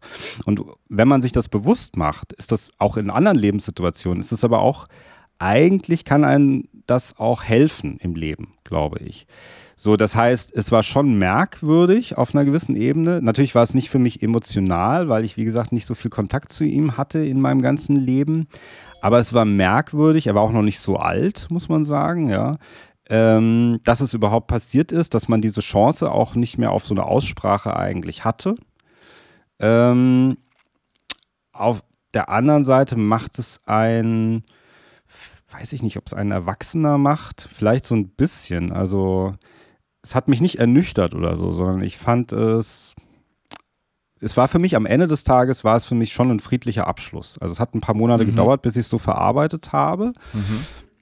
Äh, aber mehr so meine eigene Vorstellung, glaube ich, davon. Auch so diese eigene, weißt du, so, also von daher war es okay. Also, wie gesagt, ich bin ihm auch, ich hege keinen Groll, also vielleicht ist es jetzt mhm. auch anders rübergekommen oder so. Ich glaube, es ist immer schwierig. Ich glaube, man kriegt das nicht nie so ganz los, glaube ich, wenn man so ein, ja. so ein Verhältnis zu seinem Vater hatte oder kein Verhältnis zu seinem Vater hatte. Aber auf der anderen Seite denke ich, man wächst auch raus, weil man wird natürlich auch dann selber Vater, weißt du so, und irgendwann ist das mhm. natürlich so diese Daddy-Issues oder so, dass man sagt, oh nein, mein Vater hat mich nicht geliebt oder so. Das ist, sollte man vielleicht irgendwann hinter sich bringen, wenn man sein Leben irgendwie ja, ja, klar. nochmal also, gut leben genau. will. Weißt also ich meine, es gibt natürlich diese, diese engen Beziehungen, ähm, egal ob die gelebt werden oder nicht gelebt werden, die man einfach wegen der Biologie zu seinen Eltern hat. Aber natürlich ja. darf man auch nicht sich das da deswegen davon abhängig machen und deswegen sagen, weil ich jetzt irgendwie, keine Ahnung, schwieriges Verhältnis zu meiner Mutter, zu meinem Vater habe, äh, ist mein Leben jetzt blöd. So, so genau. muss man gucken, dass man das anderweitig regelt. Also für mich war ja auch so, weil ich, mich hat das schon sehr beschäftigt, dass ich jetzt nun in der Sekunde seines Todes nicht dabei gewesen bin, weil ich, wie gesagt, das ja bei meiner Großmutter erlebt habe, wie schön und friedlich das letztendlich abgelaufen äh, ist. Und ich habe keine Ahnung, wie es bei meinem Vater gewesen ist. Ich war ja nicht dabei. Und mir hat jetzt auch niemand gesagt, also dass da jetzt irgendwie eine Ärztin oder eine Krankenschwester dabei gewesen ist. Also wahrscheinlich ist mein Vater einfach, da lag in seinem Krankenhausbett, ist gestorben und dann hat irgendjemand mal wieder nachgeguckt, weil die das halt so alle, weiß ich nicht, alle halbe Stunde machen und festgestellt, ach so, ach der Herr Sierp, der lebt ja nicht mehr. So. Und aber was, was, was mich dann auch, was ich auch sehr tröstlich fand für mich, war die Tatsache, dass ich gesagt habe, es war zwischen uns nichts mehr offen eigentlich. Weißt du? Also ich hatte mhm. mit meinem Vater eigentlich alles besprochen, was es mit ihm zu besprechen gab. Es gibt auch Dinge, die hätte ich niemals mit ihm besprechen können, die hätte ich auch niemals mit ihm besprechen wollen. Aber die Dinge, die mir in unserem Verhältnis wichtig gewesen sind, die haben wir eigentlich äh, geklärt und besprochen und da gab es jetzt nichts, was noch quasi offen war, wo ich dachte, Mensch, ah, hättest du doch noch mal da, darüber mit ihm äh, geredet und, und so weiter und so fort. Also was mich aber wirklich traurig macht, war, mein Vater war der, der König des unnützen Anrufes, ja. Also, das ist wirklich, äh, der hat äh, wirklich immer so Anrufe gemacht. Und ich kann es ja auch nachvollziehen, weißt du, je länger ich dann darüber nachgedacht habe und je, je, je, je größer meine Söhne werden und je mehr die sich auch von mir abnabeln, mhm. halt, weißt du, ich, ja, aber so mein Sohn und, äh, und weißt du, und dann will man ja doch immer noch diesen Kontakt haben und auf der anderen Seite will man sich halt abgrenzen und der hat mir halt immer so, so komische Nachrichten auf äh, meine Mailbox gesprochen und, und so. Und ich habe die halt alle gelöscht. Ich habe kein Audiodokument von meinem Vater mehr. Und von meiner Mutter sammle ich das jetzt aber bewusst. Ja, also ich habe echt, wenn du dir mein Handy anguckst, wie viele äh, Sprachnachrichten, beziehungsweise also meine, meine Eltern waren nie technisch irgendwie begabt. Ähm, die haben auch kein Smartphone, die haben nicht mal Internet, ne? Äh, bis heute nicht. Und das heißt, wird noch mit dem guten alten analogen Festanschluss gearbeitet. Und dann spricht mir halt meine Mutter sozusagen so Nachrichten auf die Mailbox. Und die habe, also die schönsten Nachrichten habe ich tatsächlich so gesammelt. Ja, und wenn sie da wieder einen guten Gag gemacht hat oder eine besondere Ansage und so, dass ich da irgendwie, wenn ich irgendwann, wenn die nicht mehr leben sollte, dass ich da jederzeit verfügbar mir das anhören kann, wenn ich das möchte. Und das, mhm. das macht mich schon ein bisschen traurig. Ich habe zwar die Stimme von meinem Vater in meinem Kopf, das wird sich auch nicht äh, verhindern lassen. Äh, das finde ich auch gut so, aber ich manchmal denke ich so, ach Mensch, weißt du, jetzt noch mal so einen unnützen Anruf, das wäre super. Ja? ja, ja, na klar. Ja. Natürlich, mhm. natürlich. Also ich was heißt unnütz? Also ich habe das halt damals als unnütz empfunden, so, mhm. äh, weil der auch zu den unmöglichsten Zeiten angerufen hat und der das dann auch eigentlich wusste, dass das jetzt gerade unpassend ist. Aber er hatte gerade das Bedürfnis, weißt du, wo ich auch lange gebraucht habe zu kapieren, was das eigentlich will. Der will halt einfach Kontakt äh, haben, obwohl wir ja. eigentlich ja regelmäßig Kontakt hatten und äh, ja, aber der möchte gerne noch mehr haben und und so. Und vielleicht hat er schon das auch gespürt, dieses, das sein Leben irgendwie begrenzt ist und dass er vielleicht nicht mehr viel Zeit hat und dass er da jetzt im, im Prinzip jede Minute ausnutzen äh, möchte. Hm. Aber das ist natürlich auch immer, man tut in dem Moment, wenn man lebt und so und dann, man tut immer so, so viel man halt vielleicht auch in dem Moment kann und im Nachhinein denkt man da eher so. Deswegen sagt man ja immer so, man muss jeden Moment zu schätzen wissen oder so, aber das kann man halt einfach auch nicht im Alltag, äh, weißt du, dass man sagt, ja, ich muss mir, ich meine natürlich, ich denke, jeder sollte das ein bisschen mehr machen und sich die Zeit nehmen, weil, und deswegen finde ich auch manchmal Dinge auch vielleicht lockerer sehen, weil man sagt, ja, das kann morgen dann eben vorbei sein. Also, und wenn dir das bewusst ist, gehst du vielleicht auch mit manchen Sachen gelassener um ja. ja oder intensiver um, weil du sagst, hm. Ja, das, also das war tatsächlich auch so, dieser Tod von meinem Vater war auch wirklich nochmal so ein einem großen Ausrufungszeichen eine Erinnerung daran, dass das Leben halt nicht unbegrenzt und dass wir alle sterblich sind oder dass ich auch sterblich bin, wenn ich das jetzt auf mich beziehe. Und seitdem muss ich wirklich sagen, achte ich auch wirklich mehr so auf die kleinen Dinge des Lebens und freue mich da dann halt auch dran und sag, ach, ist eigentlich doch ganz schön und ja. Ja, ja. Leben ist doch lebenswert. Mhm. Ja, oder halt das, was, was ich auch schon mal gesagt habe und oder was wir gesagt haben, ist dieses, dieses dann halt was machen.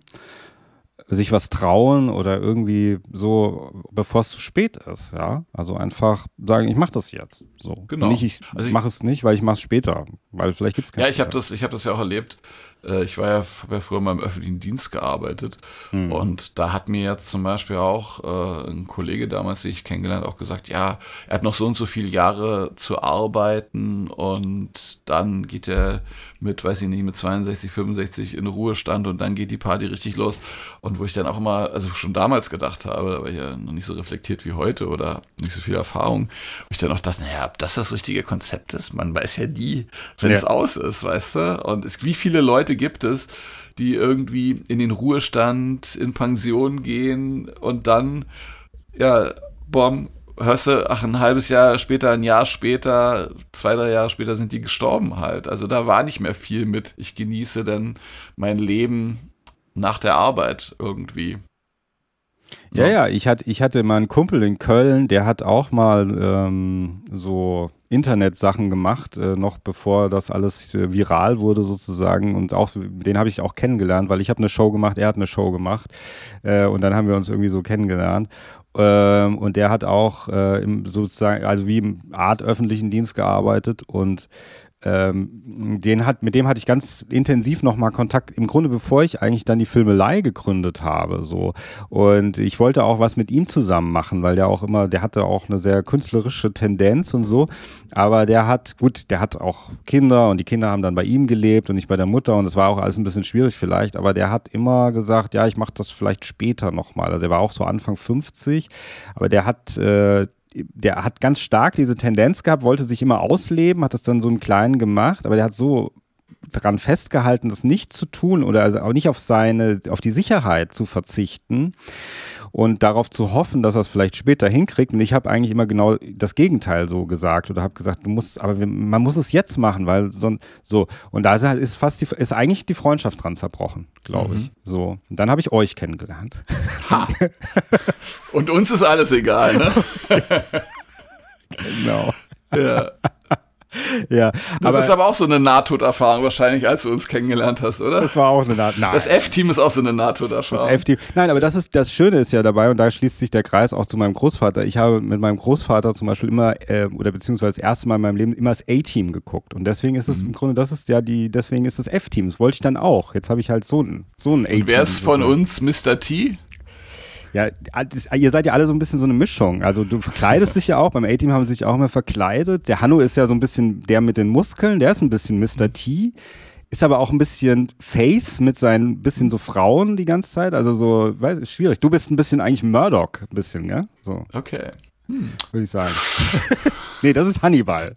Achso, Hannibal, shit. Ich bin Ja, natürlich Hannibal, ich bin natürlich der Anführer. Ja, ja. Und der Tobias ist. Ich habe es lange nicht gesehen mehr. Fällt mir gerade auf. Beim Tobias weiß ich gar nicht, wer der Tobias ist. Weiß ich Mhm. nicht. Nein, aber ich wollte und so. Äh, und, Tobias ist der Hubschrauber. Tobias ist der Hubschrauber, genau. Ähm, jetzt will ich aber noch mal ganz, wir sind jetzt äh, fast am Ende, ich will noch mal ganz kurz am Ende das, äh, das auch sehr sensible Thema ansprechen und zwar der Tod des eigenen Hundes. Das möchte ich noch mal, weil du hast ja auch einen Hund und da Ja. wollte ich dich mal fragen äh, zum Abschluss, äh, weil das ist ja auch etwas, das weiß man ja eigentlich schon, wenn man sich den Hund kauft, dass man auch ihn wahrscheinlich sterben sehen wird, gell? Und das ist die Frage, warum tut man sich das eigentlich an? Ja, in- finde ich auch eine interessante Frage. Also ich muss dazu sagen, ich habe als Kind nie Haustiere gehabt. Ich glaube, wir hatten mal irgendwie so einen Wellensittich oder so. Ja, aber also deswegen war ich tatsächlich als Kind nie irgendwie mit dem Tod von Haustieren konfrontiert, weil ich das nie sozusagen erlebt habe. Und jetzt habe ich quasi das erste richtige Haustier, nämlich Paul, meinen Hund. Ja. Ja, unseren Hund, muss ich fairerweise sagen. Aber ich finde, ist eigentlich mein Hund. So. Und äh, obwohl er faktisch gesehen eigentlich eher der Hund meiner Frau ist. Ähm, die hat mich da halt äh, Ewigkeiten zu überredet und dann kam die Pandemie und dann haben wir das halt gemacht und äh, dann hatten wir den, wir haben den auch als Welpen gekriegt und dann habe ich geguckt, wie lange leben denn die, diese Tiere im Schnitt, wo ich dann auch total die Panik gekriegt habe, gedacht, um Gottes Willen, ey, die Zeit rast ja so dahin, also, also das, also, und wie, da ist halt auch so diese, diese bedingungslose Liebe, die man diesem Tier entgegen bringt, das ist auch ähm, wirklich, ich kann es auch gar nicht in Worte fassen, was mir dieses Tier bedeutet. Und natürlich da schwingt halt auch dieses mit Mensch, keine Ahnung, wie viele Jahre der hat. 10, 11, 12, 13 Jahre, so. Vielleicht bei guter Pflege ein bisschen länger, hoffen wir mal so. Und äh, ja, also das, das wird auch echt nochmal ein harter Moment äh, werden. Aber klar, man, man, also da äh, merke ich auch so, ich versuche dann aber auch letztendlich, wie gesagt, man weiß nicht, wann wer was wie stirbt. Und deswegen geht es darum, die, die, die Zeit mit den Leuten, die man mag, die man liebt, oder auch mit dem Tier, was man liebt, halt so positiv wie möglich zu verbringen und zu sagen, kann morgen vorbei sein. Weißt du, er kann auf die Straße rennen, kommt ein Auto, ja. bam. Kann auch mir passieren. Ne? Ja, vielleicht und, überlebt er dich auch und räumt dann deinen Keller aus. Ja. ja. Also keine Ahnung, man weiß es halt nicht, was es ist. Also deswegen einfach so, da, da finde ich schon, muss man dann auch im Hier und Jetzt irgendwie leben und das genießen und sich daran erfreuen. Und aber wenn der nicht mehr mehr da ist, also das ist, ich habe jetzt zum Beispiel Nachbarn haben jetzt hier von uns, die haben jetzt auch ganz bewusst sich einen alten Hund hm. geholt, hm. wo die wissen, der wird maximal ein, anderthalb Jahre leben. Und da habe ich auch gedacht, so krass. Also das, hm. also ich, ich verstehe, was deren Intention ist. Die wollen diesem Tier es nochmal schön machen. Und so ist auch so ein Tierheimhund. Und die wollen das dem nochmal schön machen. Und aber da schwebt ja so der Abschied über dem. Und du weißt ja dann, dass das wird nicht lange gehen. Und dann hast du aber so eine Bindung aufgebaut. Und auch klar ist es natürlich nochmal wahrscheinlich eine andere Bindung, als wenn man den von klein auf äh, erlebt und sozusagen sein ganzes Leben begleitet, als wenn man jetzt nur den letzten Abschnitt begleitet, aber trotzdem, man baut ja eine Beziehung auf, das kannst du mir erzählen, was du willst, das ist so. Und das stelle ich mir sehr, sehr schwierig vor. Also, mm. Ja, auf jeden Fall. Das ist auf jeden Fall nochmal eine eigene Geschichte für sich. Aber auf der ja, anderen Seite. Es ist halt wie wenn ein Familienmitglied stirbt. Ja. Weißt du, wenn so ja, ja. Nur schlimmer. genau, ja, nur schlimmer. Aber das ist, das meinte ich eben auch. Das ist ja eigentlich trotzdem die Symbolik. Man, also für, für die sinngebende Symbolik, dass man, obwohl man weiß, dass der, dass man wahrscheinlich den Hund überleben wird, ähm, dass man sich den trotzdem holt und dass man einfach wie den Moment genießt oder die man halt oder ja. die Zeit, die man hat. Man blendet das natürlich auch aus erstmal, ja. Man blendet das mhm. ja aus und dann so, bis es soweit ist, eigentlich auch, ja. Ja, ich meine, man muss ja auch den Tod auch manchmal ausblenden. Das ist ja, also wenn du jetzt immer äh, an den Tod denkst und denkst, oh, es kann immer vorbei sein, weißt du, das ist ja auch kein ja, ja. guter ja, äh, Gedanke. Einfach so. Übrigens, da stimmt übrigens, was mit diesem Hund angeht, stimmt auch das, worüber wir vorhin gesprochen haben. So, dieses, dass man bestimmte Dinge nicht nachvollziehen kann, wenn man nicht in der Situation ist. Weiß ich kenne diverse Leute, die halt äh, schon immer gefühlt einen Hund hatten und haben und da immer so ein Riesengewese drum machen, wo ich dann nochmal dachte, jetzt ist, also, komm, jetzt mm. ist auch mal gut, Leute. Es ist nur ein Hund es ist nur eine Katze. Ja, also bitte. Ja? Wir wollen jetzt auch mal schön die Kirche im Dorf lassen.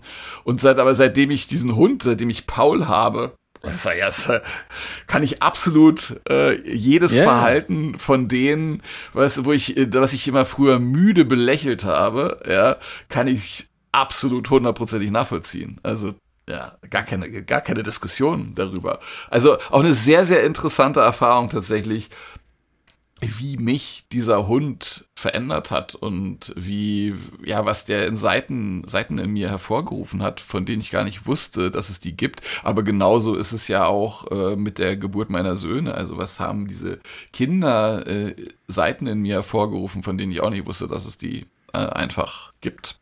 Ja, hm. Das ist, ist so. Ja, ja, mhm. auf jeden Fall. Und das ist trotzdem, also ähm, ich habe äh, einen, also ich, wir hatten immer Hunde in der Familie auch irgendwie, aber ich hatte einen speziellen Hund, der hat sogar heute Todestag zufälligerweise. Oh. Ähm, und den war aber eigentlich damals wie der Hund von meiner Freundin sozusagen. Und als wir uns getrennt haben, hat sie eigentlich, da war der aber auch noch ganz klein. Also wir hatten uns den Hund eigentlich, oder sie hatte sich den Hund geholt. Und als wir uns getrennt haben, hat sie gesagt, hier Hund, hier ist der Hund. Ich will den nicht mehr. Und ich hatte aber zu dem Hund gar nicht so ein Verhältnis. Also es geht, der ist mir immer nachgelaufen. Der hatte eher ein Verhältnis mhm. zu mir. Und dann sie hat sie gesagt, der läuft ja sowieso immer nach. Hier ist der Hund. Und dann hatte ich auf einmal diesen Hund. Und das war ein äh, Dogge Schäferhund-Mischling. Der war relativ groß. Mhm. Der hieß Tanni. Und ähm, den, der ist dann irgendwie so, ich wo wollte den gar nicht so. Und dann ist der aber wie so, der ist mir dann total ans Herz gewachsen und dann hatte ich den einfach. Und der ist leider dann mit nur sieben Jahren relativ tragisch mhm. äh, gestorben, ja. Und ähm, das war für mich vollkommen schockierend, weil er ist von heute auf morgen ist der sozusagen von heute auf morgen gestorben, dem seine Lunge war verätzt. Das war so ein mhm. ganz komischer Tod. Die wussten auch gar nicht genau, wie es eigentlich, warum das eigentlich passiert ist. Und dann ist der gestorben. Und das war aber so dieses Ding, ähm, so dieses, wenn man es man hat sich gar nicht, ich habe mich gar nicht darauf, weiß ich bin gar nicht hingegangen und habe gesagt, so, ich hole mir jetzt mal einen Hund und dann werde ich eine ganz tolle Beziehung zu ihm aufbauen, sondern es mhm. war so was Natürliches, was irgendwie so passiert ist, weißt du, dass einfach, wir sind irgendwie so zusammengewachsen und äh, das war im Grunde nach meinem Großvater das zweite tragische Erlebnis, als er gestorben ist. Also das war mhm. wirklich äh, wie vergleichbar für mich, beziehungsweise das war für mich sogar noch intensiver, weil ich halt viel älter war. Weißt du? Mhm. Also es war nicht so, dass mein Großvater mir nichts bedeutet hat, im Gegenteil, aber da war ich halt zehn Jahre alt und diese ganze Situation mhm. war traumatisch und dieses Ganze. Aber dieses wirkliche Trauern und dieses Ganze, das habe ich eher dann bei meinem Hund sogar erlebt, witzigerweise. Weil ich halt wirklich älter war, weil das wirklich dieser Verlust war, den ich dann so gespürt habe, tagtäglich, ja. So. Mhm. Also das hat, glaube ich, auch immer ein bisschen was damit zu tun. Und das haben wir auch so, wann erlebt man was, ja? Zum, und auf mit jeden wem? Fall, auf jeden Fall. Wem, ja? Und mit wem? Also ich meine, das ist ja auch so, wenn, wenn jetzt Paul so, sag ich mal, normal alt wird, ja, ja. Wenn, das, wenn das äh, im normalen Rahmen sich bewegt und äh, bei uns jetzt auch nichts passiert, was äh, jetzt sich außerhalb des, der Norm bewegt, dann fängst du natürlich schon an. Dann wer, wer kriegt, würde man jetzt schon wieder den Gedanken kriegen, ja, schaffen wir uns jetzt überhaupt noch einen Hund an? Sind wir ja. denn nicht langsam zu alt dafür und äh, ja. können wir denn den Hund überhaupt noch adäquat versorgen und, und diese ganzen Dinge, die dann da irgendwie dranhängen. Ne? Und da habe ich natürlich auch früher nie dran gedacht, dass ihr sagt, ja, okay, Weißt du, äh, wie alt wird man im Durchschnitt? Ich denke mal positiv, ich hoffe, es schaffe ich. Und wenn man dann sich anguckt, wie schnell die Zeit rast auch. Also ich werde ja verrückt, wir haben jetzt schon wieder Juni. Ja, aber du denkst, kann doch nicht sein. Das, also das Jahr ist gefühlt schon wieder um, weißt du? So ungefähr. Und ja. äh, das, das finde ich auch, also dass das immer schneller äh, geht und ja, äh, wobei das, das aber, das, ja, wobei, Entschuldigung, wenn ich unterbreche, aber das finde ich ja. immer ist so die Frage. Also es gibt ja Wissenschaftler, die sagen, ja, es vergeht tatsächlich äh, schneller, wenn man älter wird. Ähm, auf der anderen Seite habe ich immer das Gefühl, also ich hatte auch schon Zeiten und das gibt es auch als Phänomen, wo ich das Gefühl hatte, die Zeit vergeht gar nicht. Ja, äh, aber natürlich gut. Ich bin natürlich auch mal gut beschäftigt, muss ich sagen. Also das ist schon so. Also und wenn du viel machst und äh, quasi intensiv auch lebst, dass du dann feststellst, also dich nicht langweilst, ja, dass du feststellst, ach Mensch, der Tag ist ja schon wieder um, weißt ja, du? Ja, so, ja, so gefühlt. Ja, das stimmt. Krass. Das hat oh, die Woche ist ja schon wieder um. Meine Güte. Ja. Und das stimmt. Aber das, und da muss man natürlich auch gucken, dass man dann auch da eine Balance schafft, weißt du, dass du auf deine ganzen Erlebnisse überhaupt verarbeiten kannst und dass es nicht einfach mhm. immer so bap, bap, bap, Input, Input, Input, Input, Input ist, aber eigentlich du äh, gar nicht mehr die Möglichkeit hast, da wirklich mal drüber nachzudenken. Also ich merke das ja durch meinen Beruf. Ich bin ja heute hier, morgen da und so, dass ich dann teilweise mich bei dem Gedanken ertappe, Sag mal, ich war, wo, bin ich heute? Heute bin ich in München, gestern war ich in, in Frankfurt und dann fühlt sich äh, dieses Frankfurt-Sein, obwohl es erst ein Tag her ist, an, als wenn es vor drei Wochen war, weißt du, weil das mhm. einfach alles immer nur zack, zack, zack hintereinander weggeht und man äh, so viele Eindrücke immer bekommt und man das gar nicht wirklich verarbeiten kann.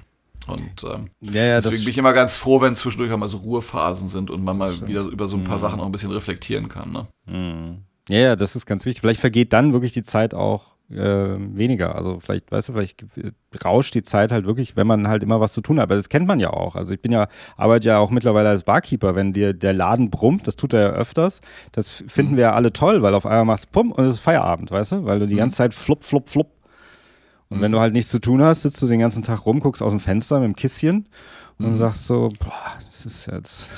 ja, Sie können da nicht parken, sagst du dann, ne? genau. ja. Ähm, so, lieber Martin, wir sind am Ende angekommen, würde ich sagen. Also nicht an unserem Ende, aber am Ende dieser Sendung. Ich hoffe nicht. Ich hoffe nicht, nein. Und ähm, also es wäre auch merkwürdig jetzt, wenn du jetzt sterben würdest. Also nicht während der Sendung, sondern kurz danach. Und das wäre dein Das wäre Nachlass. jetzt aber auch, das wäre spooky. Das wäre wirklich das spooky. wäre ein bisschen Das wäre unheimlich. wirklich richtig Nein, spooky. das wird- das aber ich so wünsche sein. uns beiden noch ein sehr, sehr langes Leben. Aber wir sind ja nicht abergläubisch, weil das bringt nämlich Unglück. Ne? Genau, genau, so sieht's aus. Und ähm, äh, ich will aber nochmal, das hat ein bisschen gedauert, bis ich das verstanden habe, aber jetzt habe ich Mhm. verstanden. Sorry. Ich will nochmal sagen, natürlich äh, will ich nochmal ganz abgegriffen sagen, man muss natürlich erstmal leben, bevor man stirbt. Also das ist natürlich ganz wichtig. Wir kommen auch ja hier alle auf die Welt, um zu leben, nicht um zu sterben. Ja, Auch wenn wir heute über das Thema Tod äh, gesprochen haben. Ähm, aber das, das möchte ich einfach nochmal, dieses, diesen abgehalfterten Spruch wollte ich nochmal nach draußen geben. Ja, Ja, das Leben ist das Beste, was es gibt, finde ich. ja finde ich auch. Find ich Also, auch. ist die Find beste. Erfahrung, die ich bisher gemacht habe. Ja. ja, und vor allem ist, wie gesagt, dadurch ist man, man bewegt sich dadurch ja auch erst. Also auch durch das Ende bewegt man sich eigentlich erst, dass man überhaupt Ja. was will und dass man überhaupt was durchzieht. Und das finde ich immer wieder, egal was man macht. Also so manchmal dann überlege ich, äh, habe ich das, das, äh, das Ding zum Beispiel, frage ich die Frau, ob sie mit mir weggeht. Und dann denke ich so, ja, frag die Frau, ob sie mit dir weggeht, Ja. weil, weil irgendwann ist vorbei. Ja. Genau, genau. Und das ist ja äh, auch, weißt du, ich glaube, das Wichtige ist, dass man, das hört sich jetzt auch alles so abgedroschen an, aber ich sag's mal trotzdem, weißt du, immer so ein bisschen so Küchentischpsychologie, also sagt ja, äh, lebe bewusst. Also weißt du, dass du, dass du, also treffe quasi bewusste Entscheidungen, auch wenn du jetzt nicht so einen Lebensplan hast, aber weißt du nicht, wenn du sagst, ey, heute habe ich Bock, mir diese neue Serie da auf Netflix anzugucken und das wird mich jetzt den ganzen Tag oder das ganze Wochenende beschäftigen. Aber wenn du dich dafür bewusst entscheidest und sagst, so, das mache ich jetzt, da ich Lust drauf, dann finde ich das auch völlig äh, okay. Ja. Und dann passt es halt tatsächlich auch, also wenn es dich halt glücklich macht, ne, dann passt das halt auch zu diesem, weißt du, Carpe Diem Ding. Nutze den Tag, weil du hast dich da bewusst für entschieden. Ich glaube, das ist eher das Ding, dass man sich für Dinge bewusst entscheidet. Natürlich geht das nicht immer hundertprozentig, ist ja klar, weil es gibt noch so ein paar andere Dinge, die halt im Leben auch wichtig sind. Man muss Geld verdienen, man muss, äh, aber auch da, weißt du, versuche da einen, einen Beruf zu finden, der dich erfüllt. Ich hasse das wirklich, gebe ich offen und ehrlich zu, wenn ich dann auf Social Media diese Sprüche lese, weißt du, Montagmorgen und die Woche nimmt kein Ende. Aber ich denke, Ja. nee, dann such dir, dann such dir einen anderen Job, ey, Ja. weißt du? Ja, Ja, ja das, das, das, das ist so. Und äh, nee, versuche dein Leben äh, jetzt im Moment äh, zu leben und äh, das zu genießen. Und du weißt ja nie, wann es vorbei ist. Das ist ja, das ist ja auf der einen Seite ist es ja dieses ein bisschen erschreckende, vielleicht auch ein bisschen traurige, aber auch irgendwie schöne, finde ich, weil du weißt es halt einfach nicht. Man weiß es nicht. Da Ja. muss ich dich jetzt aber nochmal ganz kurz, da muss ich nochmal nachhaken. Hast du eigentlich dann, äh, ähm, so was zum Beispiel soziale Medien betrifft, Facebook, es gibt bei Facebook ja auch so eine, äh, so eine Option, dass du dann verfügen kannst, was mit deinem Konto geschieht nach deinem Ableben. Ähm, oder ja, das dein finde das find, das find ich affig, weißt Das- du? das das, machst äh, äh, Aber ich das kenne so, also kenn so tote Konten. Also ich kenne so Konten von Menschen, die gestorben sind, die haben immer Ja, noch ja, dieses kenne ich Konto. auch. Kenne ich auch. Die Kenn ich kriegen auch zum Geburtstag gratuliert und so. Ja, Das- ja, ja, weil die Leute nicht wissen, dass sie tot sind. Ja. Aber das Ja. muss ich dir ganz ehrlich sagen, das ist mir völlig egal. Das ist mir wirklich völlig egal. Das will ich nicht äh, irgendwie. Das ist mir zu viel. Also da, da, das, da ist mir sozusagen so Social Media auch echt zu unwichtig, muss ich ganz ehrlich sagen, dass ich das regel, weil ich finde es auch aber komisch, wenn, wenn Leute so sagen, ähm, ja, Leute, ich finde Social Media total scheiße, äh, so, also ähm, ich mach, hab keinen Bock mehr, diesen ganzen Kram hier mitzumachen und in drei Wochen schalte ich mein Facebook, mein Instagram-Konto ab, la la und so, also weißt du, wo es so ein riesen Ja, ja. wo, wo ich dann immer denke, ja, ach, du möchtest jetzt gerne das jetzt, ach, schade, ach, das ist mal Ja, so ja. nett, nee. Ey, Ja. Nicht lange quatschen, einfach abschalten. Na weißt klar, du? Bam. Weißt du, es gibt Dinge, die musst Ist du dir egal. einfach regeln, die, die sind äh, notwendig. Äh, da gibt's gar keine, gar keine Frage diesbezüglich. Aber also dieser Bereich, ist dir egal. Das ist, ja. es, hat, es hat keine Relevanz. Das früher, einfach, früher, als ich jünger war, habe ich so. immer gedacht, ich will, ich will eigentlich gar nicht sehen, äh, dass, äh, ich will gar nicht, dass die Leute mich auch jetzt abhängig, unabhängig von den sozialen Medien, aber ich will auch, dass sie mich gar nicht sehen, wenn ich tot bin. Ich, wenn ich einfach merke, dass ich sterbe, lege ich mich einfach in den Sarg und dann binde ich meinen Arm so an den Deckel, weißt du, und halte den hoch, mhm. bis ich sterbe. Dann geht der Deckel zu, wenn mein Arm runterfällt. Auch nicht. Ja, ich habe ja zum Beispiel, ich habe ja zum Beispiel auch, ich habe zum Beispiel auch nicht, als mein Vater gestorben ist, ich mhm. meine, das war 2019. Ne? Ich mhm. habe das nicht äh, ge gepostet, äh, mhm. irgendwie, mein Vater ist gestorben oder sonst was, weil ich das einfach, ich wollte da tatsächlich nicht irgendwie mir so eine Art Zuspruch äh, erschleichen, quasi. Äh, dass, äh, dass dann irgendwie sagen, oh, das tut mir leid und oh, bla, bla, wollte ich nicht. Es war, ich wollte das tatsächlich, weißt du, klar, Leute aus meinem Umfeld, die haben das äh, erfahren halt, ähm, aber nicht die Öffentlichkeit, das äh, fand ich nicht, nicht angemessen. Ja, ich Wobei es natürlich spannend wird, ich habe ja einen Podcast auch, ne? Ja. Und da reden wir schon über, über so, so Dinge, die uns betreffen, die jetzt äh, in der Woche passiert sind und so. Und äh, ja, da habe ich aber auch schon Sachen ausgelassen, die, die irgendwelche privaten Ereignisse, die jetzt einschneidend waren, die jetzt vielleicht nicht so einschneidend waren, wie jetzt nun der Tod eines Familienangehörigen.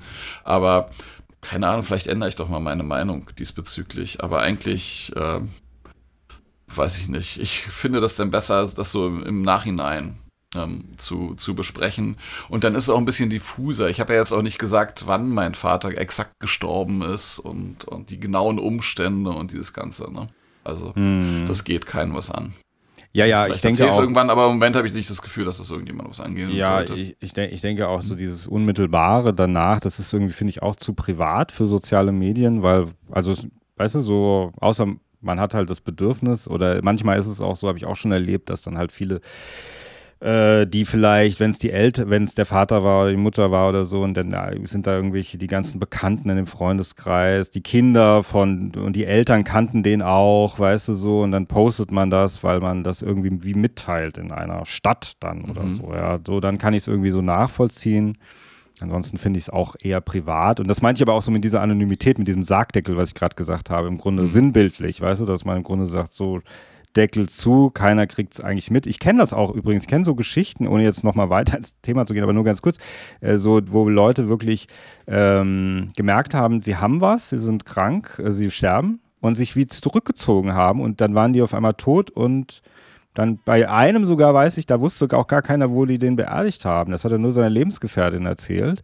Und er hat einen ganz großen Freundeskreis und alle waren eher schockiert, weil er wollte niemanden mehr sehen und er wollte nicht, dass ihn nochmal jemand so sieht, wie er eigentlich wie zerfällt, ja, so. Ja, das, ich meine, das ist natürlich immer, ähm, da kann man, das kann man so oder so sehen. Ich weiß, ja. ich kenne auch äh, jemanden, der äh, gestorben ist, der äh, auch nichts geregelt hat, tatsächlich. Wirklich mhm. gar nichts. Mhm. Und da gab es aber auch keine Familie zu. Es gab praktisch nur enge Freunde. Äh? Und, äh, und die wussten dann gar nichts. Und eine, eine sehr, sehr gute Freundin hat dann wohl auch gesagt, ja, aber du musst das jetzt irgendwas, musst du äh, mal machen, weil das ja. absehbar war. Und äh, die Person hat ja gesagt, nö, mal nicht. Und ähm, kann, die Meinung kann man vertreten, aber also, ich glaube, ein paar Dinge sollte man denn schon äh, regeln. Und äh, selbst wenn man jetzt keine Familie hat und, und, und so, aber es, jeder Mensch hat ja äh, irgendwelche Leute, glaube ich, die ihm so ja. ansatzweise nahe stehen. Und das war ja in dem Fall auch so. Und ähm, wo ich dachte, ja, also, hm,